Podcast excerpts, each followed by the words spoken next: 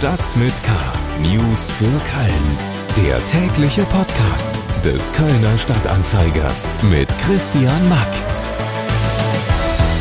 Heute vor genau zehn Jahren ist eine Tierpflegerin im Kölner Zoo von Tiger Altai angegriffen und getötet worden. Eine Sicherheitsschleuse am Gehege hatte sich nicht geschlossen. Zoochef Theo Pagels hat damals vom schwärzesten Tag seines Lebens gesprochen. Er war es auch, der den Tiger mit einem Jagdgewehr erschießen musste. Die Sicherheitsstandards hat der Zoo, so sagt er selbst, seitdem weiter erhöht. Und damit herzlich willkommen zu Stadt mit K, Episode 245. Schön, dass Sie dabei sind. Unsere Themen für Donnerstag, den 25. August sind der Bau des DEVK-Hochhauses an der Zoobrücke rückt näher. Buntes Treiben auf der Gamescom. Wir haben mit Cosplayern gesprochen.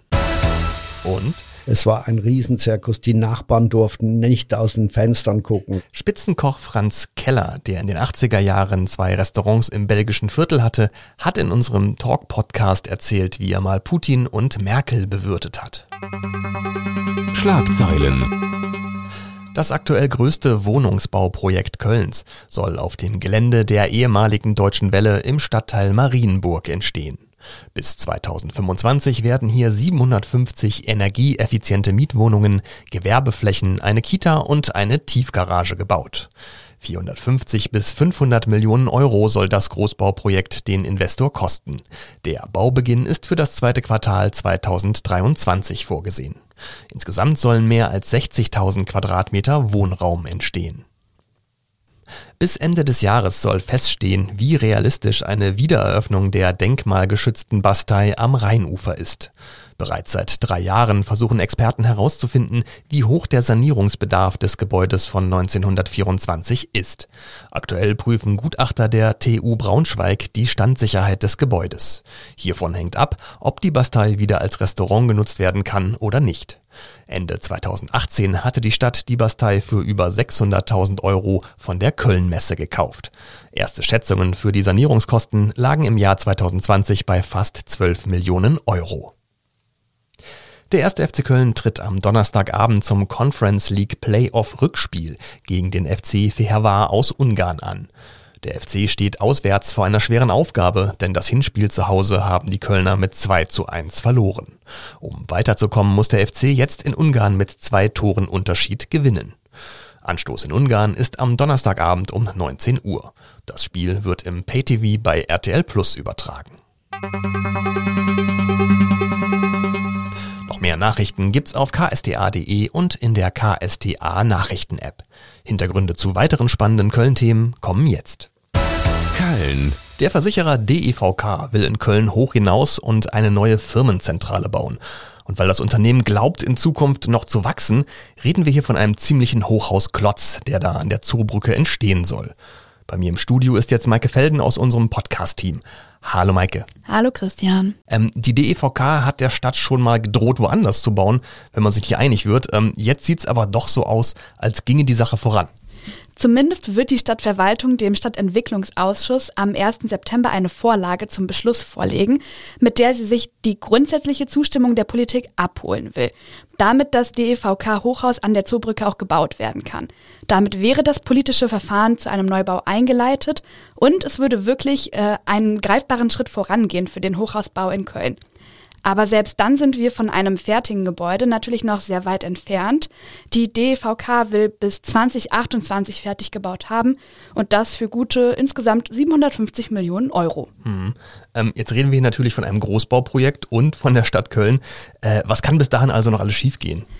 Selbst wenn sich Stadt und DVK einig sind, heißt das noch lange nicht, dass es einfach losgebaut werden kann. Die UNESCO hat dann nämlich auch noch ein Wörtchen mitzureden.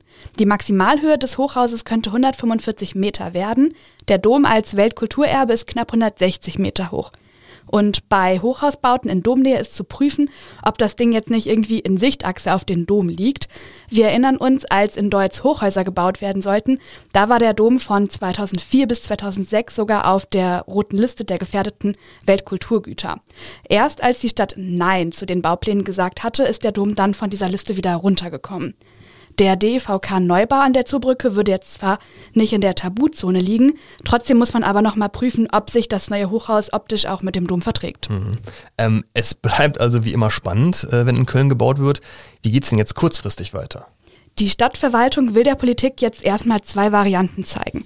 Eine kleinere mit 25 Etagen und 100 Metern Höhe und eine etwas größere mit 28 Geschossen und 145 Metern Höhe.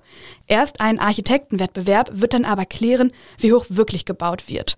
Das wird bis Ende März im nächsten Jahr dauern und die Stadt muss ja auch erst noch ein neues Höhenkonzept ausarbeiten, das wahrscheinlich erst 2023 fertig sein soll. Da ist also jetzt immer noch genug Platz für kleinere und auch naja, größere Pannen.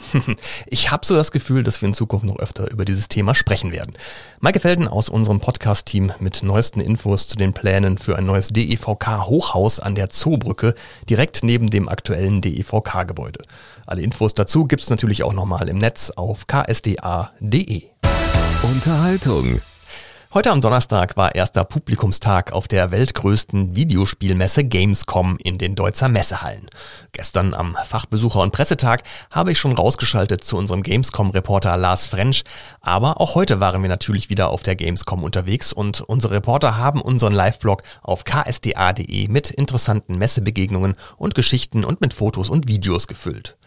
Auf der Messe unterwegs und besonders auffällig sind natürlich die Cosplayer, also Spielefans, die sich sehr aufwendig in teils selbst gebastelten oder genähten Kostümen als Videospielcharaktere präsentieren. Zum Beispiel als Wissenschaftler aus dem Ego-Shooter-Klassiker Half-Life oder als fieser, rotgesichtiger, gehörnter Bösewicht Darth Maul aus dem Star Wars-Universum. Wir haben auf der Messe zum Beispiel mit Jan gesprochen, der als männliche Version in das Kostüm einer eigentlich weiblichen Figur aus dem Videospiel League of Legends geschlüpft ist. Circa vier Wochen hat er gebraucht, um sein Kostüm mit Federn am Popo zu basteln. Warum tut er sich das an?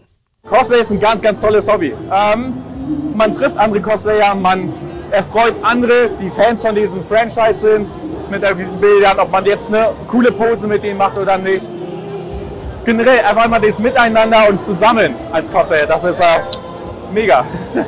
Oder Paula, die war als Figur aus dem Spiel Genshin Impact mit Schwert und blauem Kleid unterwegs und zum ersten Mal auf der Gamescom. Ich habe mir halt das, äh, die aus dem Videospiel angeschaut, verschiedene Bilder angeguckt und dann halt angefangen abzupausen und viel Trial and Error. Also oft musste auch wieder nochmal neu nähen, aber ich habe genäht, ich habe gemalt und dann halt auch gebaut und dann ja, kam das am Ende raus. Fotos und Videos aus der bunten Welt rund um die Megamesse Gamescom finden Sie auf ksta.de. Reingehört. In unserem Gesprächspodcast Talk mit K hatte meine liebe Kollegin Sarah Brasak den Spitzenkoch Franz Keller zu Gast. In den 80ern hat er in Köln das Sterne-Restaurant Franz Kellers Restaurant und das Bistro Tomate im belgischen Viertel geführt. Außerdem ist er der jüngere Bruder des ehemaligen DFB-Präsidenten Fritz Keller und hat 2007 in seinem Restaurant Adlerwirtschaft im hessischen Hattenheim schon mal hohen Besuch empfangen.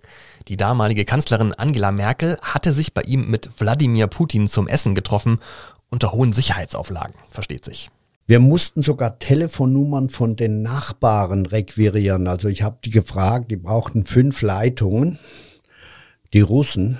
Und die haben ihre eigene Funkanlage auf dem Dach montiert, sind hochgeklettert, zwei Jungs, die haben äh, zwei Offiziere scheinbar, Meldeoffiziere oder was weiß ich was das waren, die konnten kein Wort Deutsch, die sind abgeliefert worden mit ihrem Beutel, ich, die wollten noch nicht mal Wasser, die hatten alles selber dabei, die haben in Schlafsäcken daneben geschlafen und einmal, wo sie beide zum Klo gegangen sind, habe ich ein Foto gemacht von der Anlage. Das war so eine Anlage mit Bakalit-Telefonen, mit diesen Riesenhörern, also wie im Zweiten Weltkrieg.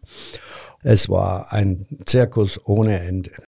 Die Stimmung zwischen Merkel und Putin soll damals aber noch recht freundschaftlich gewesen sein. Derart zurechtgeächtet wie heute war Putin damals ja noch nicht. Es ging da auch um die Annäherung ehemaliger Ostblockstaaten an den Westen und schon damals war das ein heißes Eisen für Putin. Und die haben dann sehr offen und deutlich äh, diskutiert und gestritten. Und ich erinnere mich noch, er hat wirklich am Schluss in irgendeiner Diskussion gesagt, Angela, in der Ukraine hört alles auf. Spitzenkoch Keller hat aber natürlich auch über Köln und Kölns Vorzüge geredet, darüber, dass er maximal vier Kölsch reinbekommt und danach auf Wein umsteigen muss und über die anziehende Einfachheit der Kölschen Küche mit Gerichten wie Halver Hahn und Co. Im Vergleich zu den 80er Jahren kommt ihm Köln aber heute irgendwie etwas spießiger vor.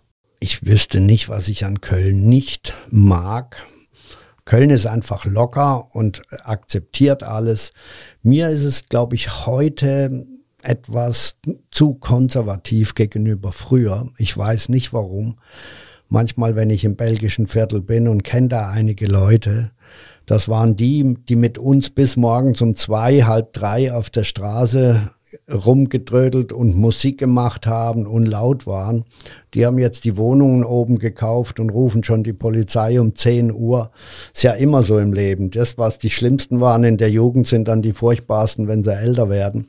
Das ganze Gespräch mit Spitzenkoch Franz Keller gibt's wie all unsere anderen Podcasts auf ksta.de slash podcast oder überall da, wo man Podcasts hören kann.